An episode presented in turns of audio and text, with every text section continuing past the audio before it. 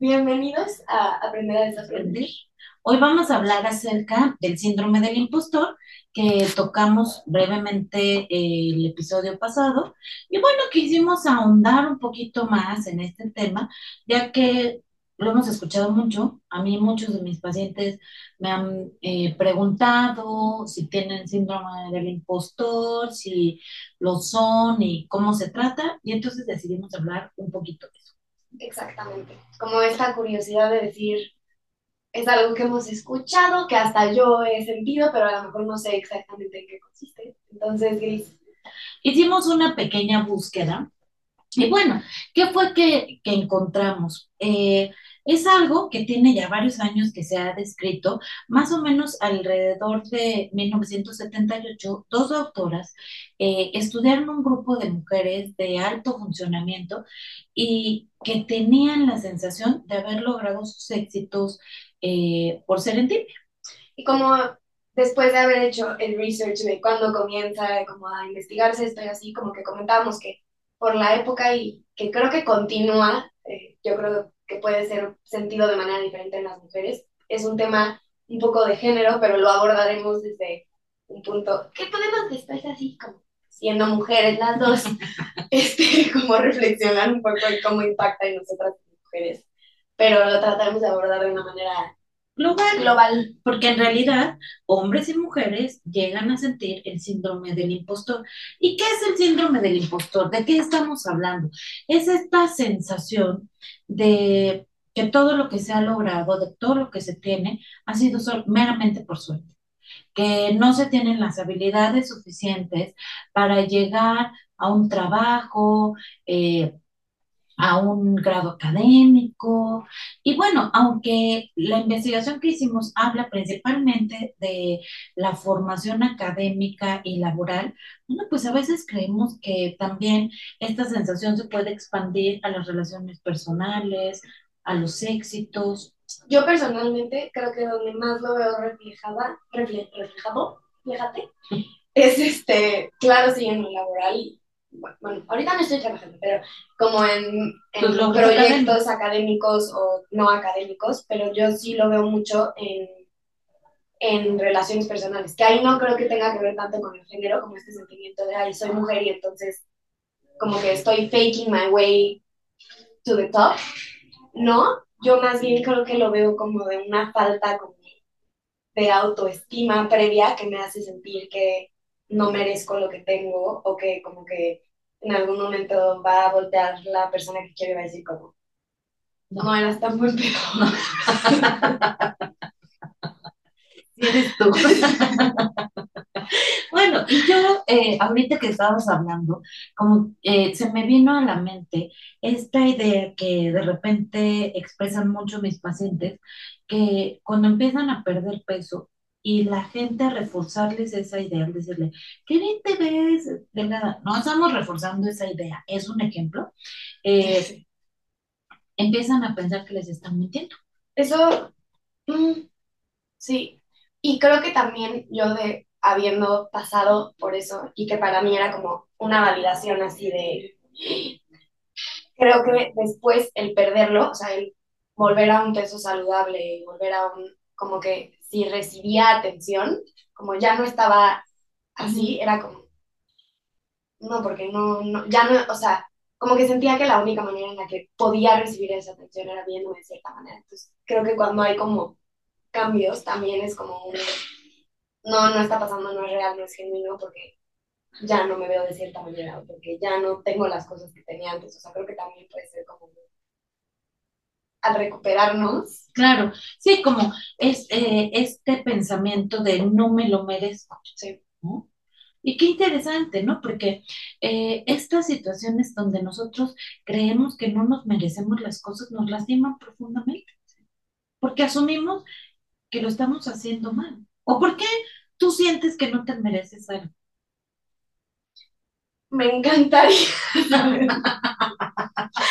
la pregunta del millón. Eh, pues es que creo que tienes que hacer mucha retrospección, ¿no? O sea, como que... Pero, por ejemplo, si un amigo, ¿no? Está haciendo frío y se quita eh, su suéter y dice, por favor, ponte. Y tú, no, no, no, no, no. ¿Por qué no lo aceptas? Digo, porque a mí eso me ha pasado. A mí también. O como, como ser muy como de servitud, o sea, como ser muy como, no, te, y no sentir que, o sea, cuando la gente tiene los mismos gestos contigo, es como, no, no, no, ¿cómo crees? ¿Cómo crees? Creo que eso viene también, yo creo que eso también es muy formación en la casa. No sé por qué, o sea, Como que no des molestias. no que no me lo merezca chance, pero como Entonces es una carga, ¿no? eso, y, y lo digo tan seguido, me ha pasado cuando como me pongo emocional o cuando como que me quiero desahogar y como que... Y, y yo me encanta ser la persona con la que la gente se desahoga conmigo y me fascina, así me siento gris, así de, no, platícame, dime, pero has considerado, llora y te escucho. Pero cuando yo lo hago, es un, perdón, no quiero ser una carga. O si Bueno, a mí me lo has dicho. a ti te lo... Imagínate. Perdóname, Gris. Eh, Son las 10 de la noche. Sí, aquí estamos, ¿no? Sí, o sea, como ese sentimiento de yo sí ofrezco algo para alguien, pero cuando se me ofrece a mí es como, no, no, no, no, no, no, porque yo, yo estoy aquí para escuchar, no para darte más problemas. Ok. Bueno, creo que esta visión de no querer ser una carga, eh, no querer regarla, no incomodar a los demás, pues sí puede estar eh, relacionado con esto que se llama el síndrome del impostor, ¿no? Eh, en nuestro research que hicimos, bueno, pues no, no es un síndrome clínico, o sea, no es un diagnóstico que se no es algo que vas a llegar con un doctor y te va a decir, Tiene usted el síndrome del impostor y se va a tomar dos paracetamol cada día. Sí. No es así, sino más bien es un conjunto de características de la personalidad y de circunstancias. Y eh, se ha eh, como extendido más esta visión dentro del ámbito eh, académico laboral, pero bueno, como estamos platicando, probablemente también tenga que ver en otros aspectos de nuestra vida. Y lo más importante es que si yo estoy sintiendo esto, eh, no me lo aprendí, entonces les voy a leer algunas de las características que eh, puedes presentar eh, dentro del síndrome del impostor, ¿no? Como sentir que solo has llegado a donde estás por un golpe de suerte, ¿no? No por tus habilidades o capacidades. Basar tu autoestima en la forma en la que percibes tus propias habilidades. Nuevamente, si tengo una percepción distorsionada, luego no las percibo hasta muy de mi bien. valor, ¿no? O sea, no solo habilidades como skills así de escribir o de, o sea, en, en sentido de lo buena amiga que puedo ser o lo... Eso también siento que lo puedes llevar al Exacto. Que necesitas ser perfeccionista, check, acá. Yo tengo todo. para producir un trabajo satisfactorio. Y esto de verdad sí, sí es muy frecuente en, en los pacientes que yo veo. Sacrificar tu propio bienestar por realizar más trabajo. Ese es el más que yo veo en mí misma, en lo laboral y también en lo personal.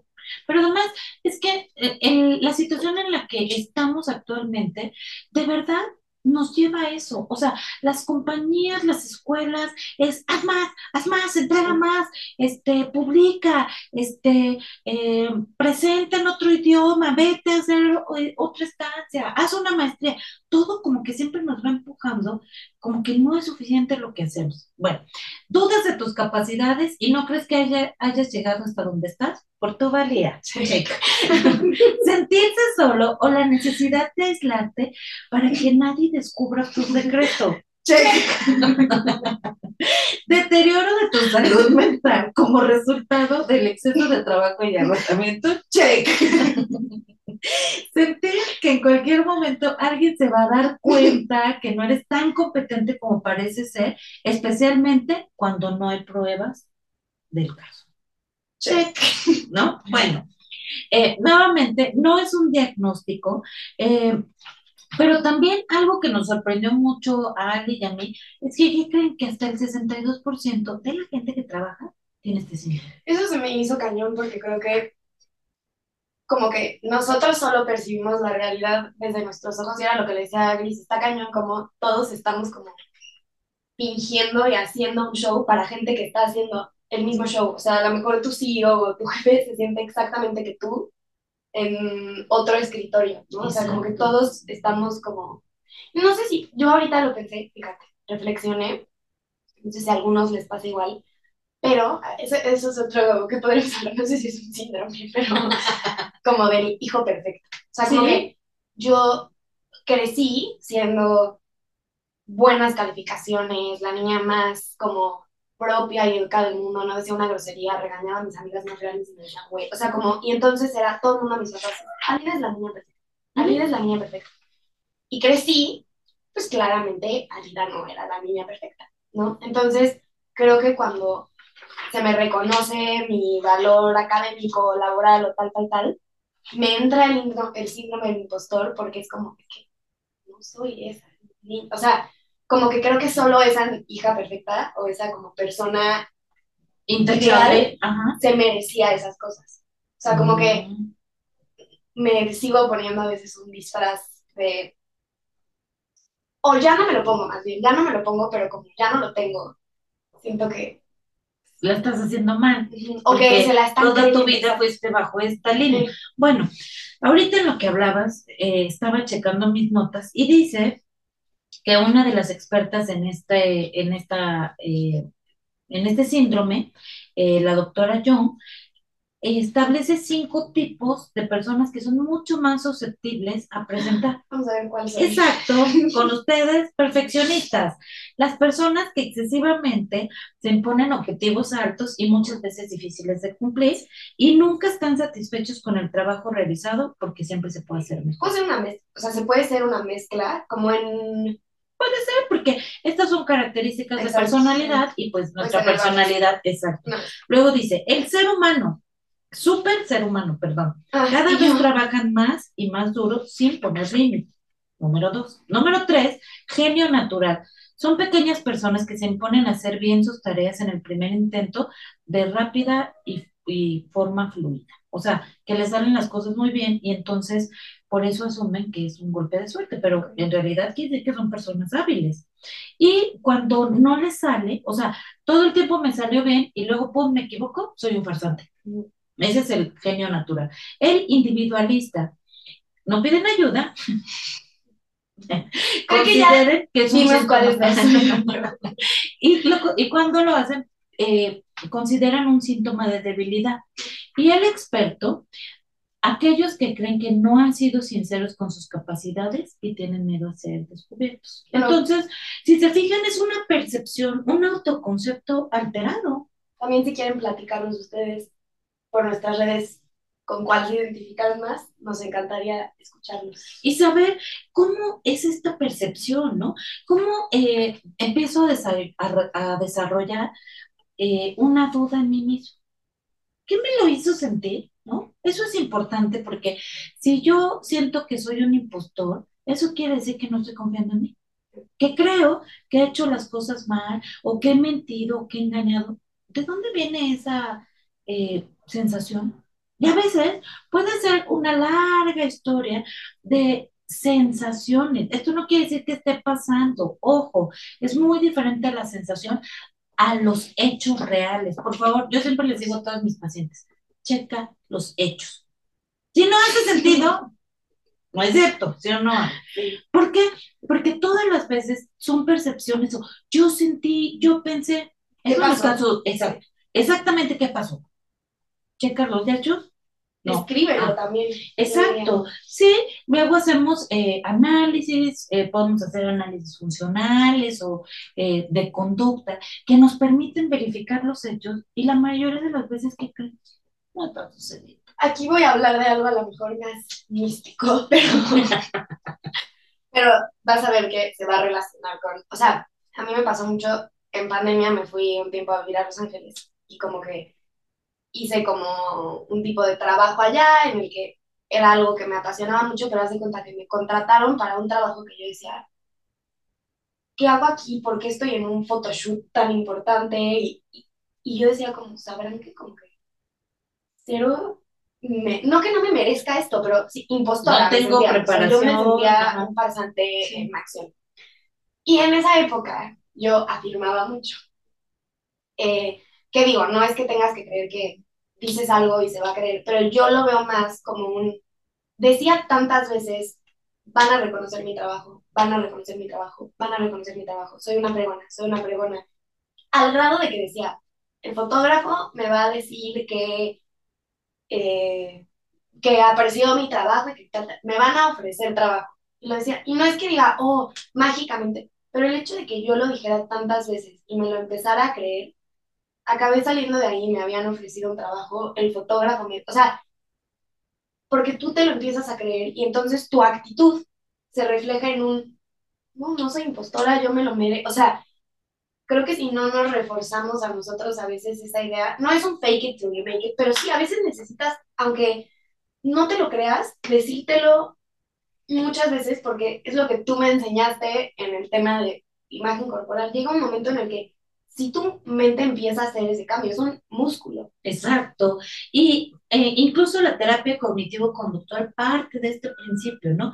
De cambiar una conducta al cambiar nuestro pensamiento, ¿no? Eso le llamamos reestructuración cognitiva. Sí, que a veces al principio no te lo crees. Aunque lo digas. Exacto, pero tienes que ir ejercitando, tienes que cambiar la perspectiva de las cosas para evitar que te enganches nuevamente en una conducta maladaptativa. El síndrome del impostor yo creo que también es una conducta maladaptativa. Es empezar a dudar de mí, es eh, darme vergüenza que las cosas me hayan eh, salido bien. Y la verdad es que creo que eso es una conducta muy común en la sociedad. O sea, si yo digo que soy muy buena en lo que hago, hay que petular. ¿No crees que el mexicano también? Sí. Yo siento que el mexicano es muy, o sea, no tengo familia y viví mucho tiempo, son mucho más como, sí, lo logré y soy un pregón y me preparé para esto. Y el mexicano es muy, ay, no, ay, tú, aquí, ay, aquí humildemente. No, o sea, claro que hay que Sí, sí, humildad. Pero no, no todo tenemos que. Pero si soy buena en algo, tengo que reconocerlo. Si logré eh, acceder a una beca, tener un buen trabajo, tener una buena pareja, hacer algo divertido, creo que me lo tengo que reconocer. Me estoy llamando muy cultural, pero yo siento que el mexicano en general tiene el síndrome del impostor. Y como se ve más cuando te expones con eh, colegas de otros lugares. A mí me pasaba muchísimo yéndome a entrenar a Estados Unidos, que era como un, no, yo no debería de estar aquí. Y creo que hasta lo ves como en el mundial y así. O sea, yo siento que como país Claro, porque también yo creo que a lo mejor deberemos hacer también nuestra investigación y invitemos a un amigo que es antropólogo y a lo mejor que nos hablara de la idiosincrasia del mexicano, porque sí, sí creo que eso eh, repercute eh, en muchas de nuestras actividades. Pensémoslo así, ¿no? Siempre apoyamos al, al, que está en una peor circunstancia, ¿no? Si hay un, este, un concurso y hay alguna persona con discapacidad, ese debería de ganar, porque pobrecito. Y creo que eso es algo muy reforzado por la comodidad, ¿no? Como que siempre abrazamos al desvalido. Y está bien, somos seres humanos. Creo que también tenemos que reconocer a la gente que se esfuerza por lograr esas cosas y dejar de pensar que tenemos que crecer ahí humildemente. Si estás haciendo muy bien tu trabajo, si estás haciendo muy bien tu que vida. Por ser mexicano me tengo que mantener en mi corner. No, nunca, ¿no? de verdad, en México hacemos mil cosas súper bien. Y digo, sí, que eh, la violencia de país, todo lo que me quieran decir, pero también hay gente buena, gente trabajadora, gente exitosa, gente inteligente, que está contenida en el síndrome del impostor. Y lo que tendremos que hacer es ayudar a impulsar este gran país, esas grandes personas, a crecer. Sí, y no vernos desde un inicio como si ya tuviéramos un déficit, o sea, como al llegar a un escenario internacional o a un, o sea, no es un una resta ser mexicano. No. Creo que ahorita dije como, creo que como país muy fuerte tenemos ese síndrome. Claro, pero cada vez que eh, hemos buscado la, la, unión, por ejemplo, los que vivimos aquí en la Ciudad de México, que nos ha tocado experimentar los temblores, el último, del 2017, era una gran sensación de unidad como mexicanos. Sí. De verdad, para mí un momento súper triste, pero también de sentirme muy conectada con mi comunidad y con mi gente y creo que eso se nos olvida cada vez que nos vamos peleando en el tráfico. Sí, sí. Y también me gustaría hacerte, como regresar un poco al tema de género. ¿Tú en tu profesión alguna vez sentiste eso? Ay, no sé si nos va a dar el programa. Bueno, la verdad es que creo que eh, como vimos eh, eh, en, en nuestra pequeña investigación, sí, sí creo que las mujeres tenemos una desventaja de demostrar que realmente somos inteligentes. Yo recuerdo desde que estudiaba en la facultad, eh, yo nunca me pinté porque tenía miedo que mis maestros dijeran que solo iba a la escuela a buscar marido. Y de verdad, digo, no, no soy una artista del maquillaje, pero a mí sí me ¿Te gusta gusta? arreglarme. Sí. Si tuviera tiempo y la vida me diera, me encantaría a diario sacarme el pelo y llegar como algunas compañeras que tengo que van hermosas a trabajar y digo, qué bien, ¿no? Qué bien te ves, qué bonita estás, qué bonito autocuidado. Y digo, yo porque prefiero hacer otras cosas, no, no estoy diciendo que no haga autocuidado, pero me gustaría tener un poquito más tiempo para realmente eh, tener esas actividades. Pero se, se, nos inculcaba tanto a las mujeres en medicina que eh, si ibas arreglada, no, pues eras una vieja flojona, este, que nada más andabas buscando marido. Y además, eh, muchos eh, maestros, obviamente la mayoría hombres, que por eso también se relacionó más el síndrome de la impostora en mujeres, porque los puestos directivos la mayoría eran hombres. Digo, ahora la cosa ha cambiado, pero sí creo que las mujeres tenemos una mayor necesidad de demostrar que realmente sabemos. No saben la cantidad de mujeres, compañeras, doctoras que conozco que no se sienten bien, aunque son unas chingonas en lo que hacen, en su conocimiento, pero si no sienten que un hombre las respalda o las valida, pierden todo su fortaleza, su conocimiento y eso nunca debe de suceder. Me gustó ahorita que decías como de no pintarte así, me acordé, o sea, en la Ibero, a mi carrera, la carrera de comunicación, se le dice como, o sea, es como en lo que te casas. Y esa percepción a mí sí me ha como afectado mucho y también como esas ganas de decir, no tengo que demostrar que estoy aquí cuando no tendría por qué o sea, no debería de existir esa, porque no existe para los hombres, digo eso, no te gustan las mates, pero punto, o sea, esa percepción de en lo que te casas, ¿qué digo? Respeto si alguien nada más quiere su título y, o sea, pero se me hace muy gacho el tener que sentir que tienes que demostrar algo por el simple hecho de haber querido estudiar algo y ser mujer. Claro, pero ¿cuántas veces sucede eso? O sea, millones de veces. ¿Cuántas mujeres estudiaron física, matemáticas, medicina por demostrarle a un hombre que valía, que, que eran valiosos? o sea, ese es un puntito para mí.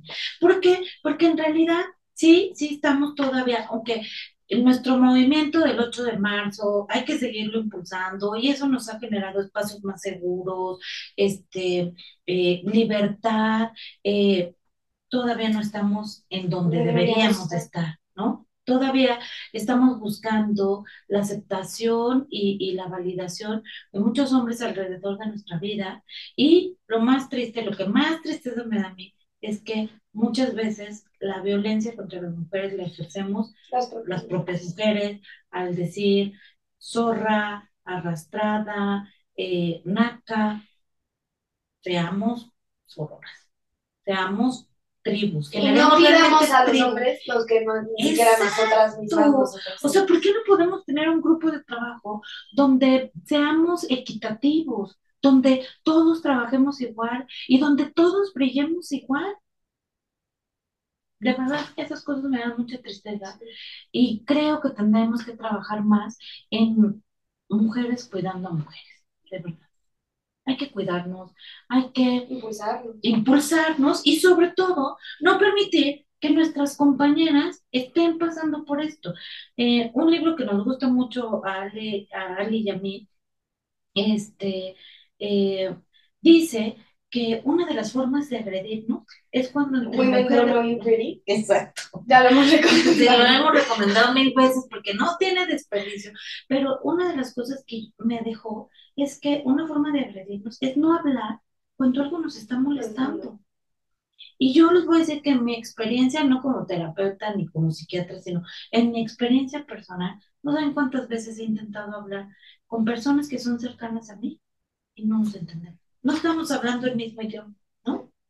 Entonces, bueno, pues todo esto nos lleva a observar lo que Ali decía, el compartir, el ser un poco vulnerables y mostrarnos como verdaderos seres humanos, nos va a acercar más a la gente, nos va a traer más conexión, nos va a traer más cariño, tendremos una vida más plena y no al revés. Creo que sacarnos sorpresas bastante buenas, o sea, en el sentido de sentirnos acompañados, de si nos abrimos un poquito más y nos quitamos tantito como esta máscara, creo que nos podemos dar cuenta que la mayoría de la gente trae esta misma máscara, ¿no? ¿Y qué diferencia sería el decir, no, no, no, yo también me siento igual, pero es un fregón y vamos a ayudarnos y en lo que a ti te falta yo te ayudo y en lo que a mí me falta tú me ayudas. O sea, creo que está como falsa como sentimiento, no, no, ni siquiera como este sentimiento de para ser fregón no pido ayuda y yo ya lo sé todo y como esta fortaleza que es no tener que pedir ayuda o no tener que decir,